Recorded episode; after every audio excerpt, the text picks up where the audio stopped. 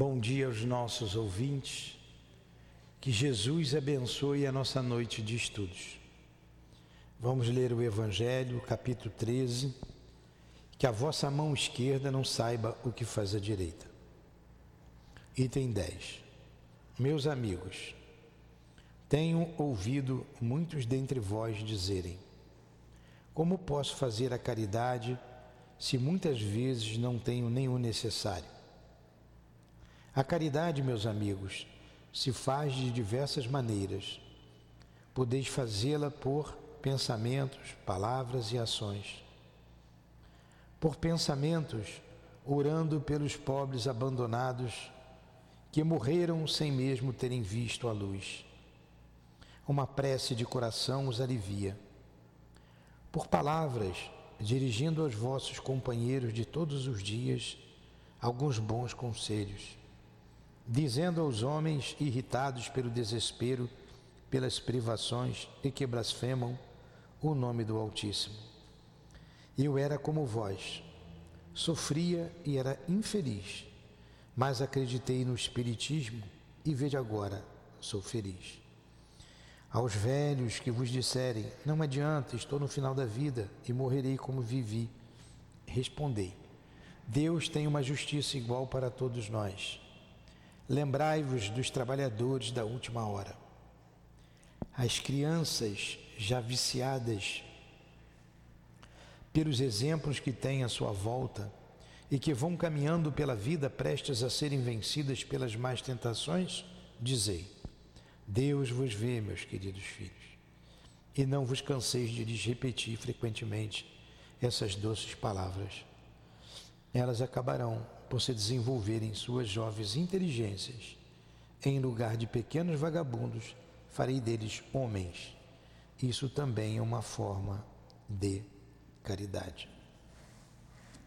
Aqui estamos, Jesus, estudando a doutrina espírita, rogando a tua ajuda, a ajuda dos nossos guias, do altivo, de Leon Denis, o responsável por esse estudo para a compreensão dos textos que serão analisados. Envolva-nos. Que seja então em teu nome, Senhor, e em nome de Deus acima de tudo. Em nome de Leon Denis, do nosso mestre Kardec, em nome do altivo, da direção espiritual desta casa de amor, em nome do amor, do nosso amor, do teu amor, Jesus e do amor de Deus, nosso Pai, é que iniciamos esses estudos. Que assim seja. Então vamos lá. Nós estamos estudando aqui o capítulo, a segunda parte do livro dos Espíritos, o capítulo 19, a lei dos destinos. E nós já estudamos um trecho Vamos continuar. Eu vou voltar um pouquinho para não pegar do meio do texto. Vamos lá. A lei de repercussão é na página 331, viu? Achou aí? Repercussão dos atos tem, portanto, algo de mecânico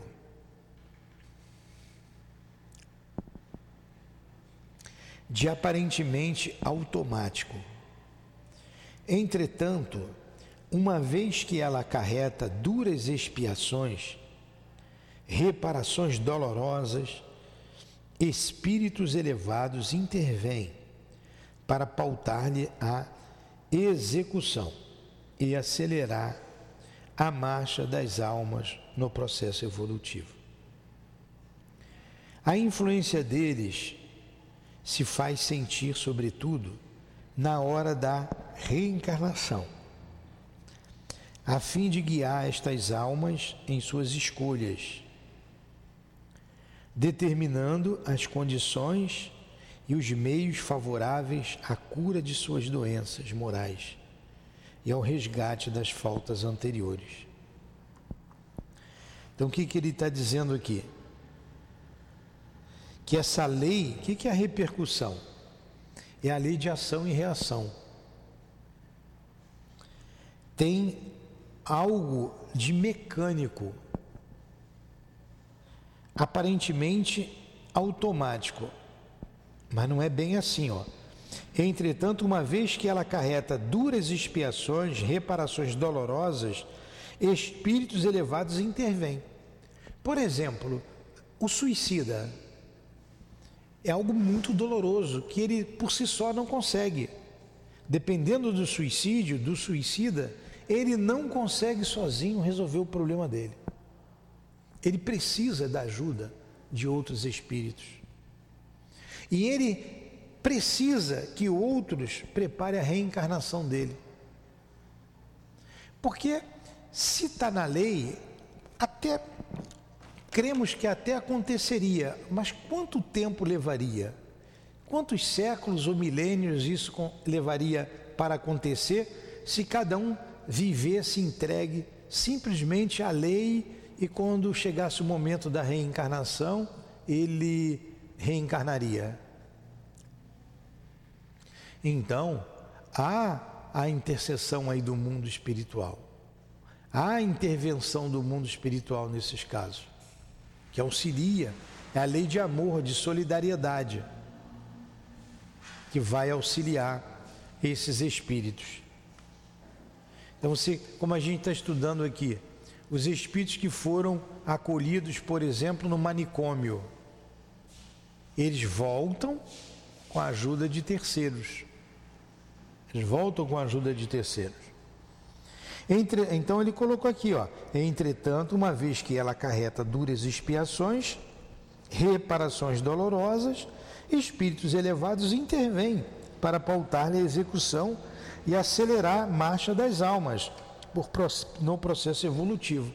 Isso é para acelerar o nosso processo. Nós mesmos tivemos a intervenção dos guias.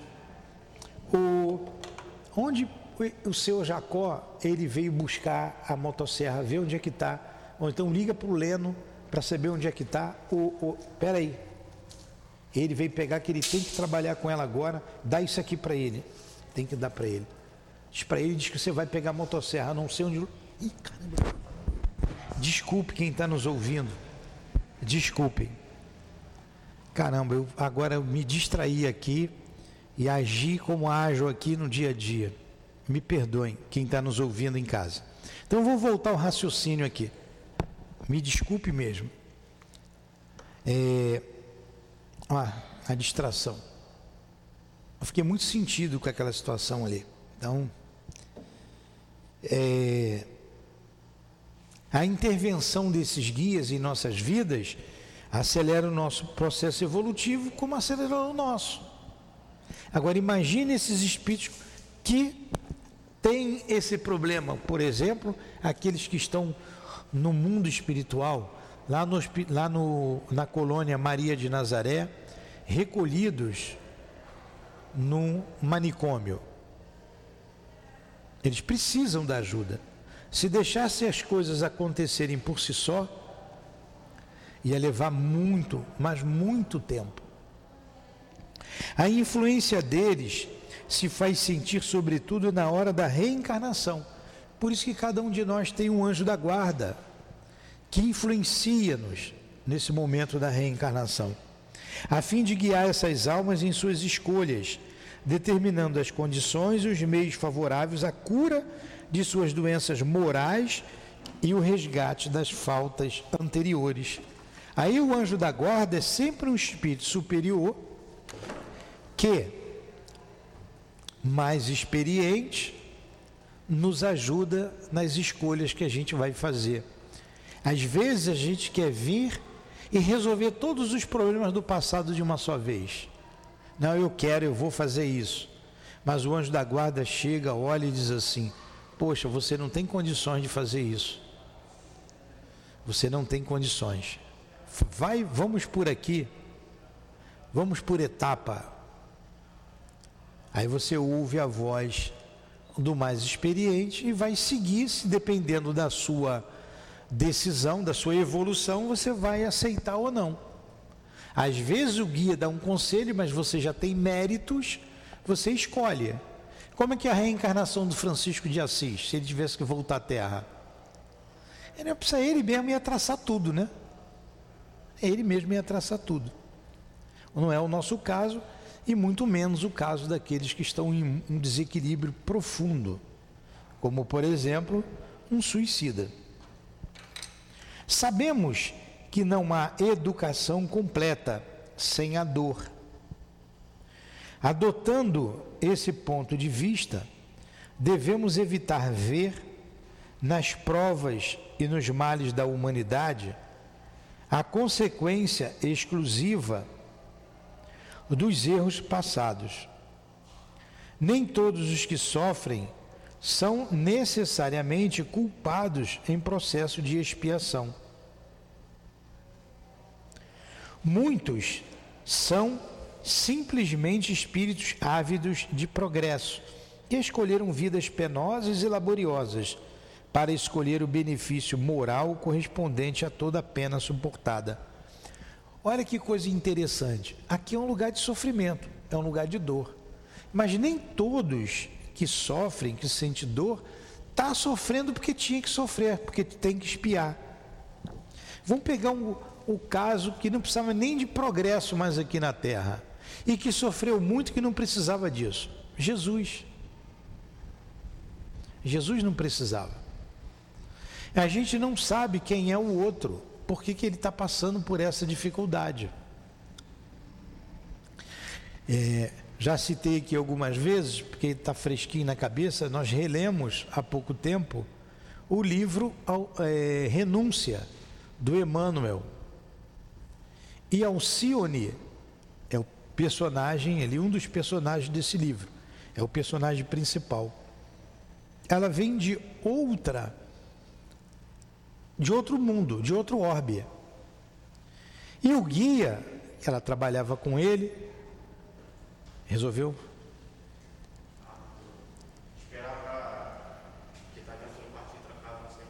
Tá ali, pendurada. Vai lá pegar. Pega agora, dá para ele que ele precisa. Dá para ele agora, porque ele precisa. Está pendurado ali do lado esquerdo. Mostra a ele qual é a chave. De novo, me perdoem os ouvintes. Alcione veio lá da, do planeta que ela vivia, um espírito feliz, e pede para reencarnar na Terra. Não precisava passar pelas dores que passou. O guia aconselha: olha, eu não não aconselharia você voltar.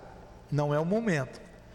Mas ela tinha um livre-arbítrio, um espírito elevado, tinha os seus méritos, ela veio. E sofreu muito e não precisava sofrer tanto. Sofreu e sofreu muito, sem necessidade de sofrimento. No entanto, em tese geral, é do choque com a lei de harmonia, é do conflito do ser inferior que ainda se ignora, que nasce o mal, o sofrimento. É pelo retorno gradual e voluntário do mesmo ser, a harmonia que se restabelece o bem. Isto é, o equilíbrio moral. Em todo pensamento, em toda obra, a ação e reação e esta é sempre proporcional em intensidade à ação realizada. Por isso, podemos dizer: o ser escolhe exatamente o que semeou.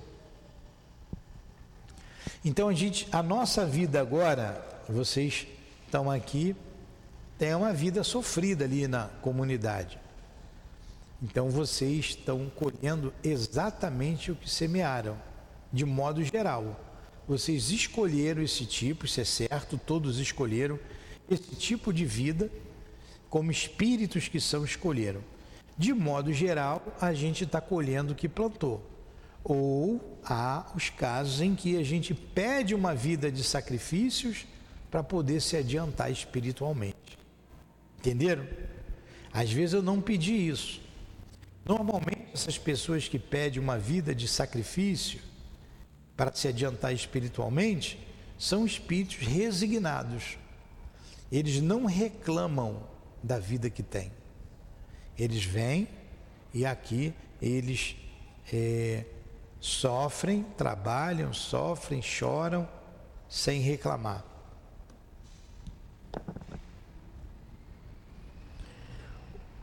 O espírito, ele colhe mesmo, já que, com sua ação continuada, modifica sua própria natureza, purifica ou materializa seu envoltório fluídico, o veículo da alma, o instrumento que serve para todas as suas manifestações e no qual se modela o corpo físico em cada renascimento.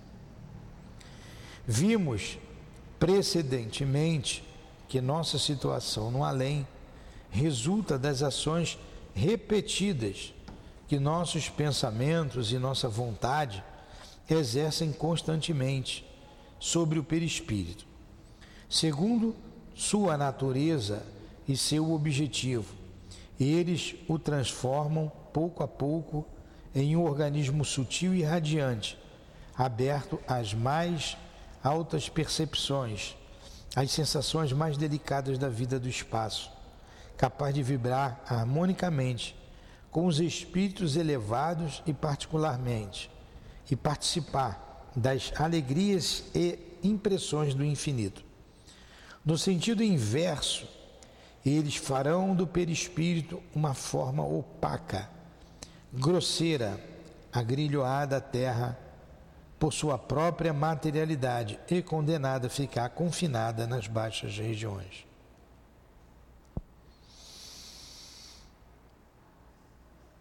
Então vamos lá. O que, que ele está dizendo aqui agora? Ó, primeiro, o espírito colhe com a sua ação continuada, modifica a sua própria natureza, purifica ou materializa seu envoltório fluídico. Então, olha só, com a ação continuada, nossa, nossos pensamentos, nossas atitudes, a gente vai purificando o nosso envoltório sutil, que é o perispírito, ou vai adensando, tornando ele mais materializado. E quando a gente retorna à pátria espiritual, no mundo espiritual, nós vamos ter uma vida de alegrias, né, participando da, das reuniões com os bons espíritos, da presença amiga dos espíritos elevados, ou estaremos com o espírito perispírito mais opaco, mais pesado e ligado a situações mais difíceis aqui na Terra.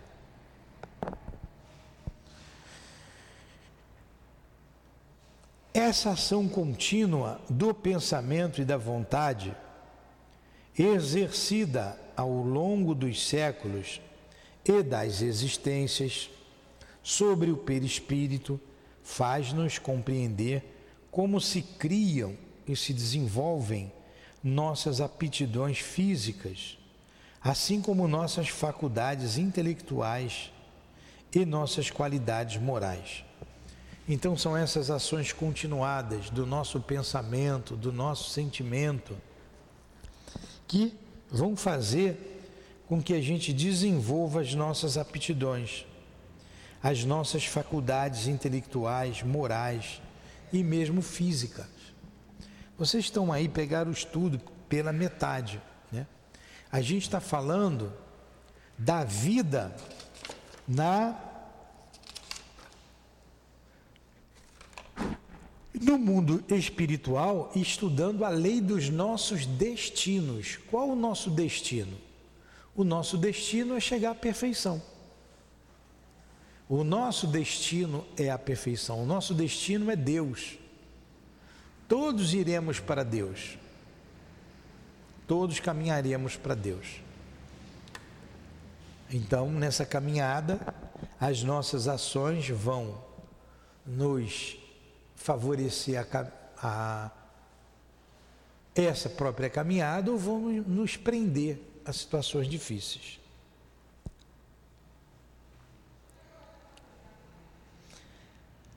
Nossas aptidões para cada gênero de trabalho, nossa habilidade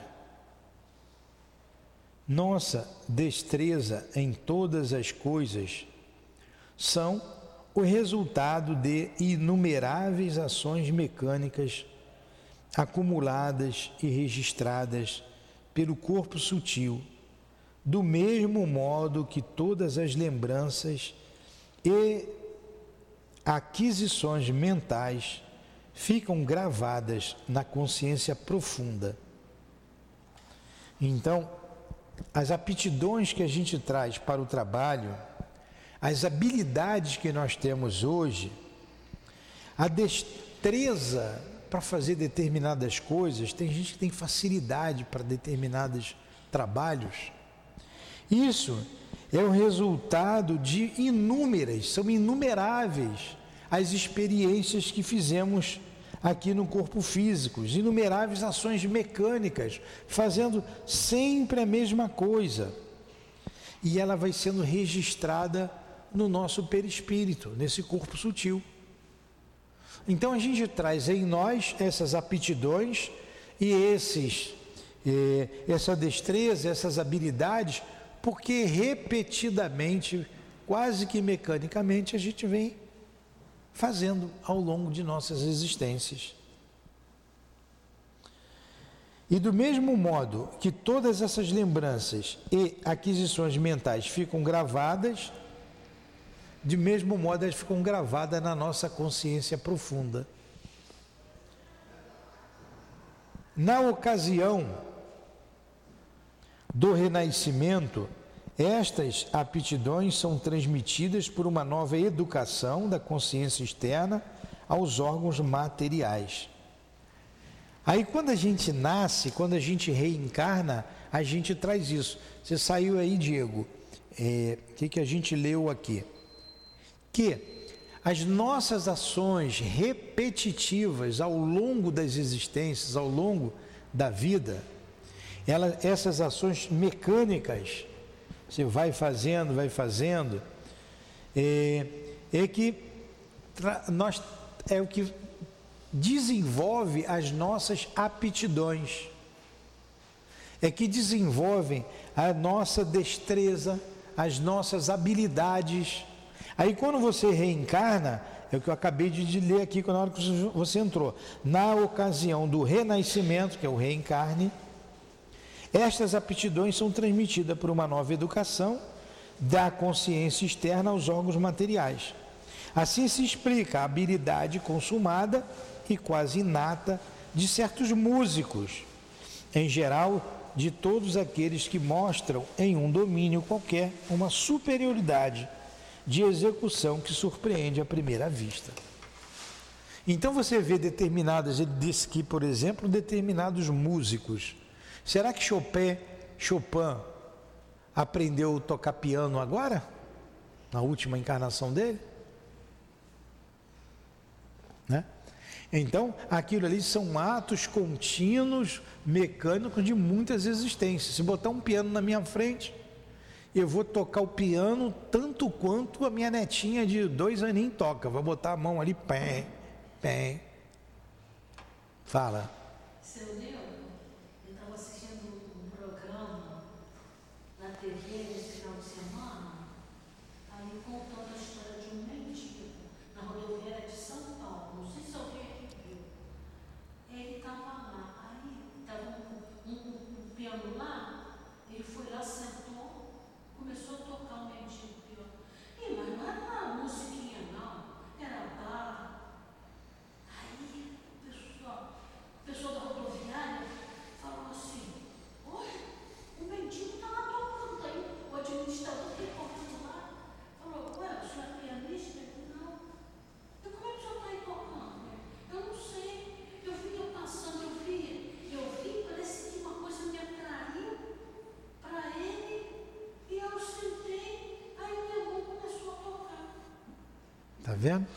Médium, né?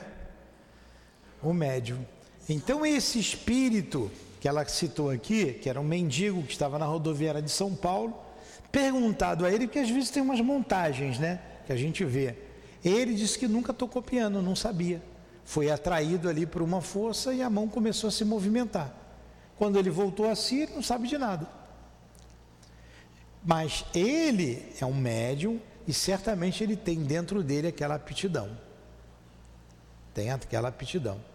Então, as aptidões que a gente traz, as nossas tendências, as nossas habilidades, vão sendo fixadas no nosso perispírito por ações contínuas, continuadas, até que a gente traz essa habilidade inata, como um pianista aqui que ele colocou, um músico qualquer. É, falamos também no momento que vocês saíram que é, a Terra é uma, um planeta de provas e expiações, mas nem todo mundo, de modo geral, é assim. Mas nem todo mundo está aqui espiando. Muita gente sofre porque pediu como espírito o sofrimento, para poder crescer como espírito, para poder se engrandecer como espírito. Entendeu? Vamos lá, vamos continuar aqui. A mesma coisa acontece com faculdade com faculdades e virtudes, com todas as riquezas da alma adquiridas ao longo dos tempos. O gênio é um extenso e enorme esforço de ordem intelectual e a santidade é a conquista por uma luta secular contra as paixões e as atrações inferiores. Por que, que o fulano é santo? Vamos chamar aqui a santidade de um Francisco de Assis. É, são lutas seculares contra as paixões, contra as, as, as paixões inferiores, as atrações inferiores. E por que, que o outro tem é, é facilidade no campo da matemática, por exemplo? São encarnações e encarnações desenvolvendo a sua intelectualidade no campo da matemática. Porque quantos médicos vêm tem uma facilidade danada de desenvolver a medicina? Traz aquilo nele. Né? Traz nele. Você viu o doutor Bezerra de Menezes. Além da bondade, né? o estudo da medicina, ó, a mesma coisa acontece com as faculdades e virtudes, com todas as riquezas da alma adquiridas ao longo dos tempos. Então, por exemplo, nós que estamos aqui, somos simples, somos pessoas simples, de uma casa simples, aqui num bairro pequeno. Isso aqui nem subúrbio é subúrbio, Vargem Pequena?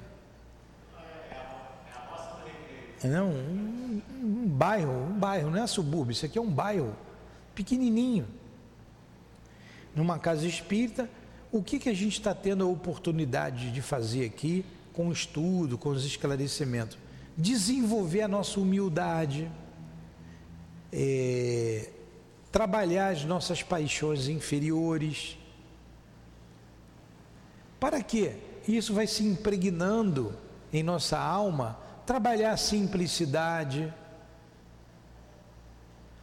para que a gente vá adquirindo essas virtudes e numa próxima encarnação a gente vai vir mais simples, mais humildes, menos arrogantes, com uma resistência maior às más tendências.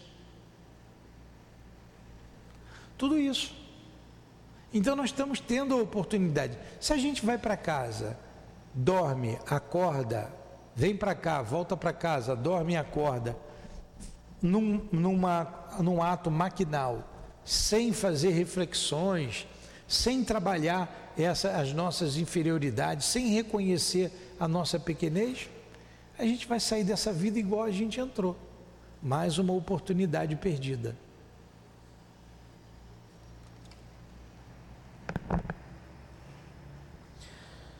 Com um pouco de atenção, poderíamos estudar e acompanhar em nós o processo de nossa evolução moral. Cada vez que praticamos uma boa ação, um ato generoso ou uma obra de caridade, de devotamento, a cada sacrifício do eu, não sentimos uma espécie de dilatação interior? Não é bom a gente não se sente bem quando faz algo generoso para alguém? Algo parece desabrochar em nós. Uma chama se acende ou se aviva nas profundezas do ser. Quando a gente tem um ato de generosidade, de bondade. Olha, isso vai acumulando dentro de nós. Esse ó, é o caminhar do espírito. Esta sensação não é ilusória. O espírito se ilumina a cada pensamento altruísta, a cada impulso de solidariedade e de amor puro.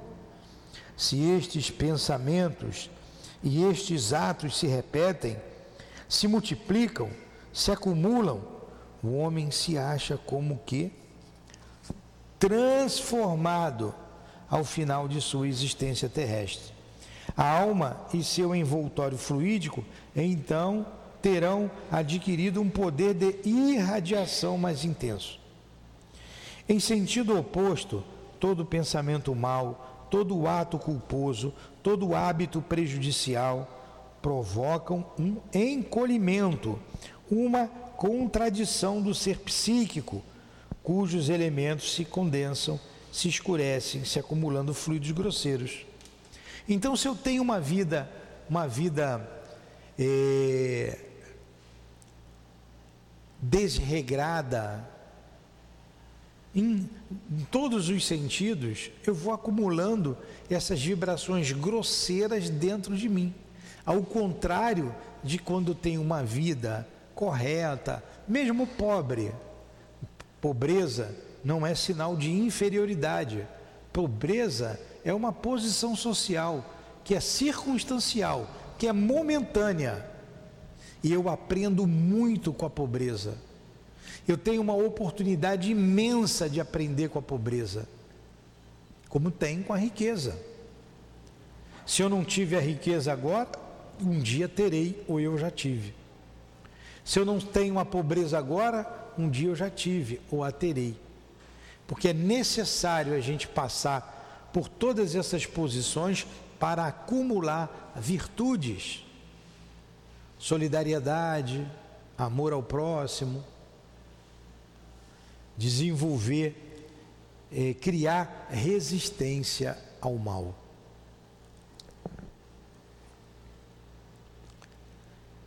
As vidas impuras, os atos violentos, a crueldade, o assassínio, o suicídio produzem no organismo do culpado uma perturbação, uma comoção prolongada, que repercute de renascimento em renascimento no corpo material e se traduz em doenças nervosas, em tiques, em convulsões e até em deformidades, em enfermidades e em casos de loucura, segundo a gravidade das causas e a potência da força em ação.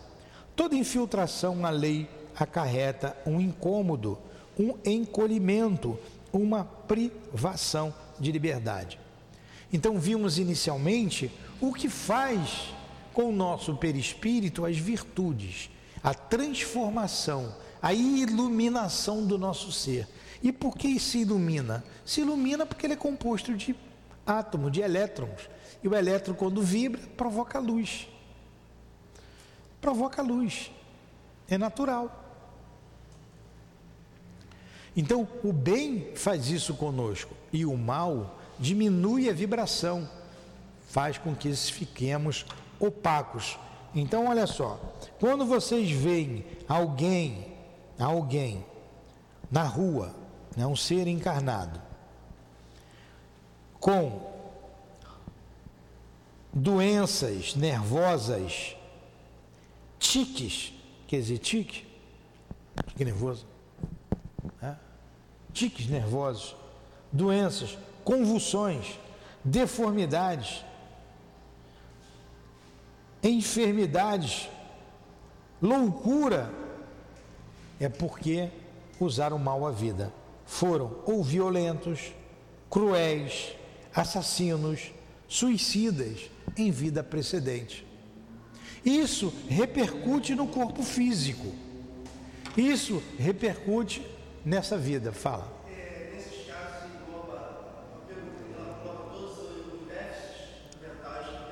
Todos? Todos. Todos, todos. Quando você pega aqui o livro dos Espíritos, ali tem uma questão, uma, que 300 e pouco, vai falar, ele fala do idiotismo e a loucura, ele fala do cretinismo e da idiotia. O que é o idiota? É o louco, antigamente chamava de idiota, mas é uma palavra dura, né? pejorativa. Seu idiota, as pessoas ainda falam assim, quer dizer, seu louco, seu tolo, cretino. Ainda tem gente antiga que fala, né, seu cretino, né? cretinice, era, eram aberrações é, da mente. Lá no livro dos Espíritos ele coloca: se você teve um problema na vista, você tem a cegueira. Se você teve um problema é, no ouvido, você tem a surdez. Então você teve um problema na mente, você destrambelhou o cérebro. Aí hoje você tem isso mais é, definido, especificado como você colocou aí, a síndrome de Down é uma coisa, a, o autismo, sabe-se que o autismo tem fases, né, uma, duas ou três, o autista. Tudo isso é, é classificado hoje pela ciência, mas tudo isso é um problema do espírito. Ele trouxe, ele abusou lá atrás da mente da mente. A gente vê aqui, não está aqui, a menina vem sempre aqui, todos quarta-feira e todo sábado com a mãe, trazida numa cadeira de rodas. Ela não fala, ela não anda, ela escuta e vê. Tem um corpo todo deformado. É a consequência do que ela fez numa vida precedente. A gente não sabe o que foi. Presume, pode ter sido suicídio, por exemplo. Provocou aquilo. Porque a mente não consegue. É, é, o seu perispírito está tão deformado que ele não consegue edificar um corpo são. Um corpo físico são. Entendeu? É isso aí. Ah, como espírito, ela pode sair do corpo e estar tá até ciente de tudo. Quando dorme, ela sabe, eu não sou aleijado, eu estou ali, eu estou em expiação, estou passando por uma prova, por uma expiação, sei que isso é momentâneo, aí volta para o corpo. É um período que ele precisa passar.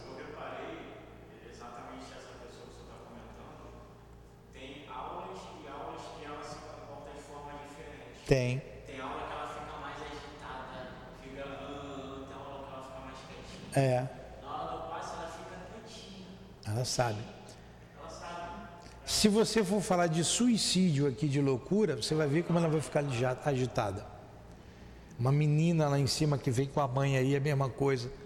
Então, isso repercute dentro do espírito. E, ah, então Deus castigou porque ela fez assim? Não, ela não conseguiu com a mente dela elaborar um corpo perfeito, porque o perispírito está danificado por causa de ações que ela colocou, e essa é a única maneira que ela tem de expurgar aquela marca. Então, nesse período de sofrimento, esses anos que passa na Terra, num corpo deformado, eh, o corpo físico que vai morrer, que vai ser internado, ele vai como um papel, um mata-borrão. Como ninguém sabe o que é mata-borrão, muita gente não sabe mais. Ó, se eu pingar uma gota d'água aqui e botar um papel bem, o que, que vai fazer? A água vem para o papel, né? E fica seco. Aí você passa aqui, o papel puxou. É um mata-borrão, o nome disso aqui é mata-borrão. Se eu pegar um papel mais denso, macio, só fazer isso sai tudo, não é? O corpo físico é o mata-borrão. Porque a vida principal é da alma. E a alma, por escolhas equivocadas, danificou o perispírito, danificou o corpo físico, que repercutiu no perispírito. Agora é através do corpo físico que ela vai limpar o perispírito, para depois ter uma vida mais saudável, sadia, normal, perfeita. É a lei. É interessante a lei de Deus, né? Como é que ela é bonita de se compreender. As vidas impuras, a luxúria, o alcoolismo, a depravação, conduzem-nos a corpos débeis, desprovidos de vigor, de saúde, de beleza.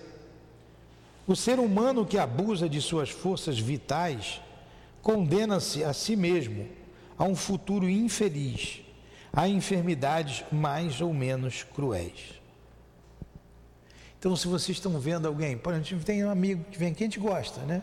Tem duas pessoas que vêm aqui todo dia almoçar, depois toma um café de manhã.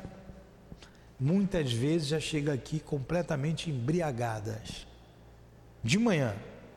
Vem 8 horas da manhã embriagada, não consegue ficar em pé. Isso é o que? É o alcoolismo. Não é? Isso tem consequências. Ele está atingindo ali o perispírito dele. Ele, como espírito, está maculando o corpo espiritual. Quando ele morrer, o corpo vai lá para o cemitério, vai para o monturo. Vão queimar, vão incinerar, fazer alguma coisa. Mas ele fica com, ele continua espírito, com vício, e o corpo espiritual todo maculado. O que está no corpo, o perispírito está sugando. Por exemplo, vamos supor que ele morra ali de cirrose, de tuberculose, porque dorme na rua, cai bêbado na rua, fica para lá mesmo, anda sujo, imundo, vai desenvolvendo doenças e vai morrer dessas doenças. Quando ele reencarnar, como tudo aquilo foi feito no corpo físico, é o corpo físico que vai limpar o corpo espiritual.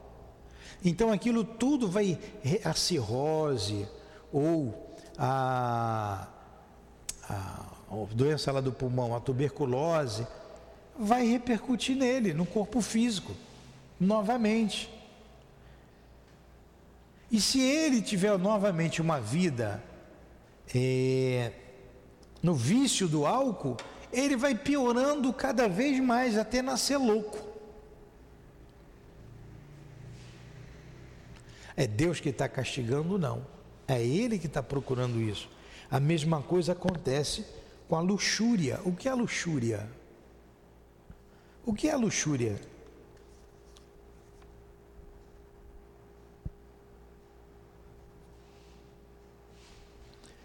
Que é a luxúria? Luxúria, vício, luxúria, propensão para sensualidade exagerada, os devassos, né? Tendência excessiva ao desejo sexual, concupiscência Ô palavrinha. Laicívia, lubricidade, verriondez, volúpia.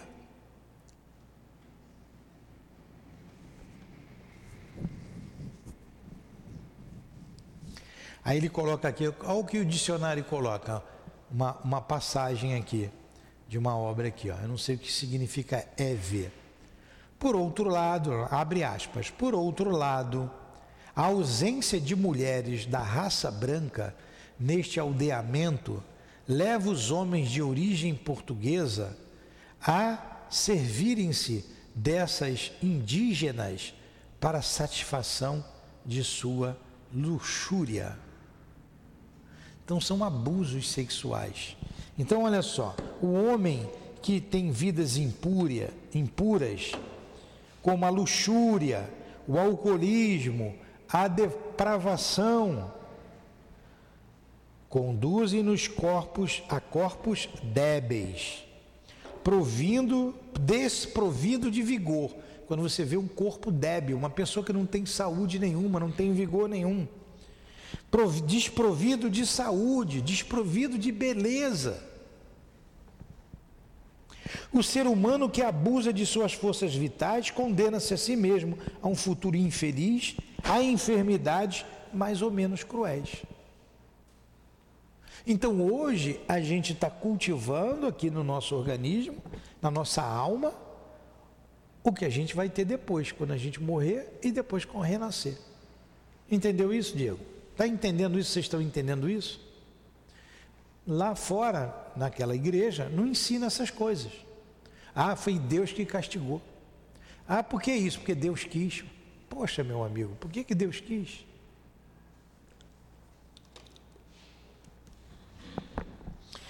A reparação tanto se efetua em uma longa vida de sofrimentos, necessária para destruir a causa do mal em nós. Olha só, a reparação disso, o que é reparar? Reparar é consertar. Como é que você vai consertar os erros cometidos, esses erros? Ele está dizendo aqui, ó. Tanto se efetua em uma longa vida de sofrimentos, necessária para destruir as causas do mal em nós, quanto em uma existência curta e difícil, encerrada como uma morte trágica. Você pode ter uma, uma, uma, uma vida curta e ter uma morte violenta, trágica. O que é uma morte trágica? Uma tragédia, uma grande tragédia. Eu vou botar aqui, ó. ó. É. O que é tragédia?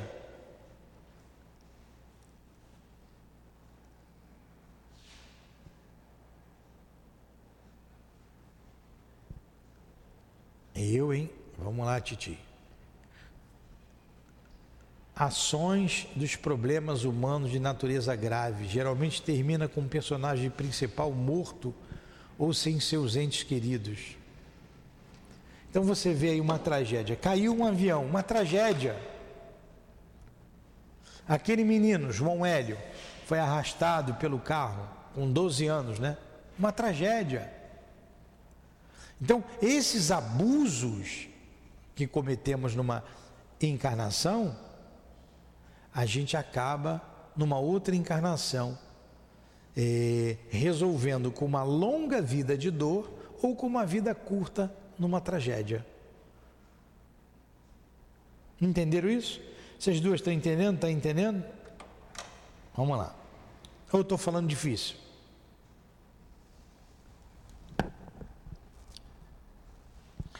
Às vezes, uma atração misteriosa reúne em um ponto específico. Olha o que a gente estava falando do magnetismo aqui, ó, na aula passada aqui de noite. Ó.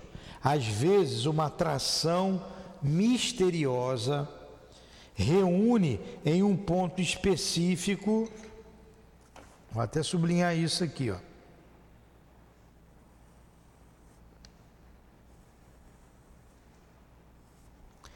os culpados de lugares longínquos para atingi-los em comum. Por exemplo, uma queda de um avião. Aí vem gente que era, vai para a França, tem gente que vai para outro país, é de outro país, mas reúne todo mundo ali. Isso é o magnetismo que faz isso. Uma atração misteriosa. Reúne em um ponto específico os culpados de lugares longínquos para atingi-lo em comum. Se temos como exemplo as catástrofes célebres, os grandes sinistros, as mortes coletivas, tais como o incêndio do Bazar de Charité, a explosão de Corrité, a de Iena, o naufrágio do Titanic e tantos outros navios. Quantas pessoas estavam no Titanic? Quantas pessoas no tsunami, aquele lá da Indonésia, né? E gente de tudo quanto é lugar do mundo. E mesmo gente de um país, de diversos lugares lá daquele país. Reuniu todo mundo ali e levou quem tinha que levar.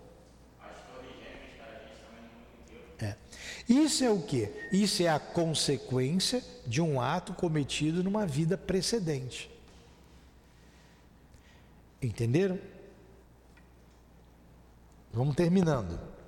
Assim se explicam as breves existências.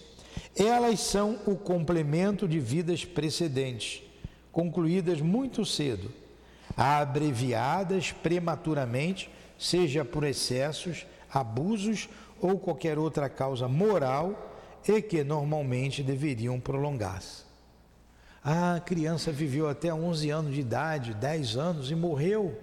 Era uma criança tão viva, tão esperta, tão inteligente. Adoeceu e morreu. Por que isso?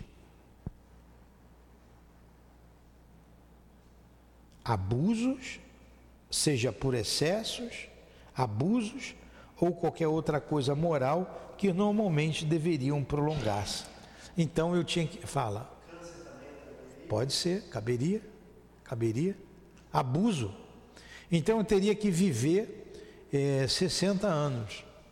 Mas o abuso, do, do, dos abusos da vida, me fez morrer com 45. Nós vamos estudar aqui o, o médium falido, no, estudo de medicina, de mediunidade aqui nosso. Acho que na da semana, semana que vem a gente já entra. Que ele veio para o trabalho, se programou para viver na, a, trabalho mediúnico, ele não se casaria, ele cuidaria de seis espíritos, seis entidades que ele se comprometeu. Conclusão: chegou aqui, não cuidou de ninguém, não quis saber de nada, se envolveu é, sexualmente com uma pessoa, porque o médico aconselhou que o problema dele era mediúnico. O médico disse que era falta de sexo. Ele se envolve, envolve com uma mulher que não da vida, tem um filho com ela o filho é só problema, inferniza a vida dele, ele pega sífilis da mulher e morre aos 42 anos com sífilis, era para viver até. Olha o que, que ele fez, ele acabou com a vida dele. Depois vai renascer, vai ter uma vida curta, é, se ele se arrependeu, uma vida curta, uma morte com uma doença qualquer, porque ele mesmo provocou nele para reparar o que ele fez, reparar o que ele fez com ele, com o corpo dele, que re, tudo é registrado no perispírito. Isso que é o segredo de tudo, o segredo da vida. Tudo que a gente faz aqui registra no nosso perispírito. Um pensamento registra no perispírito. É um grande gravador. Como se eu disser para vocês assim, ó, ontem de noite eu fiz o culto no lar, mas antes eram mais oito horas, não, eram mais sete e cinquenta, me deu uma fome. Eu pensei, eu vou lá embaixo, vou comprar algo para eu comer. Olha, eu estou lembrando que eu pensei ontem. Ao mesmo tempo eu pensei, não, está quase na hora do culto do lar, eu vou sair, vou chegar atrasado para o culto do lar. Pô, mas eu estou com uma fome danada. Aí fui na geladeira, não tinha nada, mas tinha lá um, um leite. Aí eu peguei o leite, e tomei um copo de leite. E comi uns biscoitos. Dei uma forradinha, não saí de casa, fiz o culto no lar e depois eu fui dormir. Com um pouquinho de fome, mas dei uma enganadinha. Tomei leite e biscoito. Olha só, eu estou lembrando do que eu fiz, do que eu pensei, olha. O que eu pensei, eu pensei exatamente desse jeito. Vou ou não vou? A Raquel tinha ido lá em casa, minha filha. Falei, porra, que eu estou com uma fome danada, acho que eu vou ali embaixo, vou comprar um. Ela, vai papai, ainda me deu força. Ela foi embora para casa, vai lá. Falei, mas tem um culto, não vou não. Ó a responsabilidade com o trabalho. Então eu registrei tudo, tá tudo registrado. O pensamento, ó, o que eu pensei e os meus atos. E as consequências dos meus atos. Depois eu fui dormir e apaguei. Lembro que fui no banheiro, escovei meu dente, escovei bem escovadinho, deitei e dormi. Está gravado no meu perispírito o que eu fiz ontem, o que eu fiz anteontem, o que eu fiz há 10 anos atrás, há 100 anos atrás, há mil anos atrás. Está gravado. Agora, o que, que eu posso fazer? Dá para eu desmanchar o que eu fiz lá? Não. Dá para eu fazer diferente agora. Um futuro diferente. Por exemplo, eu não faço mais aquilo que eu fazia. Então eu venci. Eu não tenho mais o vício da bebida, eu não bebo mais. Então, olha, mas eu morri de cirrose, eu era um bebum, eu fazia um monte de bobagem, mas hoje eu não faço mais. Então eu conquistei isso. O meu perispírito agora não tem mais isso. Até porque eu reparei com doenças e eu venci o vício da bebida, por exemplo. Então, o segredo, da lei de Deus, a gente entender a lei de, de Deus, por isso que os Espíritos dizem, está gravado na nossa consciência. Está tudo no perispírito. Tudo que eu lembrei ontem, mas eu já não me lembro da do domingo. Domingo é um dia mais tranquilo, a gente ainda lembra. O que eu fiz na, na, na terça-feira do mês atrasado, do mês de julho. Né? Mas está gravado. Se botar para rebobinar, o que, que acontece com a morte? O que, que eles dizem? Aquele livro A Crise da Morte mostra esses relatos, esses estudos de EQM, já ouviram falar, né? É, estado de quase morte, são médicos que relatam. Tem um livro aí de um médico, ele não é espírita, ele é Robert Hub, Robert, Robert Rubens. Ele relata, ele era médico e relata vários casos de pacientes que viram a morte. Foram do outro lado, viu que era morrer e retornou à vida do corpo. E todos eles relatam uma coisa em comum. Passa um filme da vida inteira, desde a infância até aquele momento. Quer dizer, rebobina a fita, tudinho, grava no perispírito. Todos eles. Uma vez um colega, ele saltou de paraquedas e o paraquedas deu pane. E ele, ele era muito forte. Eu estava embaixo, eu tinha, na época eu saltava também, estava embaixo. E a gente viu aquele vem, aquele né, baixo, ele abriu bem baixo. E abriu bem baixo e pousou. Ele teve que é, ejetar o, o paraquedas principal, que é um procedimento, e abrir o reserva. Né? Esse é o punho era aqui, abriu o reserva. Quando ele abriu o reserva, ele puxou o punho do reserva, o reserva não abriu. Saiu o velame aqui, para vocês o pano, para mim velame. Ficou aqui assim, ó, velame. E ele olhou aquilo ali, poxa, não está saindo. Ele meteu as mãos aqui, ele era bem forte, e puxou, e foi puxando, e foi saindo. Ele foi puxando, puxando, pum, abriu. Aí ele foi e pousou. Um paraquedista não cai, ele pousa, viu? Ele foi e pousou. Aí ele veio branco, feito uma cera, né? Ele é engraçado. Eu, a minha vida todinha foi rebobinada. Eu vi a morte de perto. Eu pensei que ia morrer. E ele falou assim: toda a minha vida eu vi em segundo, em frações de segundo, ele viu a vida dele toda. Isso é uma coisa comum no momento da morte, essa rebobinação. Porque está tudo gravado, fica tudo gravado no perispírito.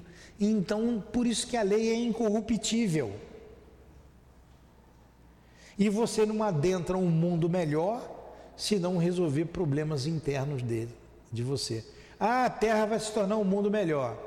Ah, a Terra vai se tornar um mundo melhor, então eu tenho que ter condições de estar na Terra. Senão eu vou para um mundo igual à Terra ou pior do que a Terra.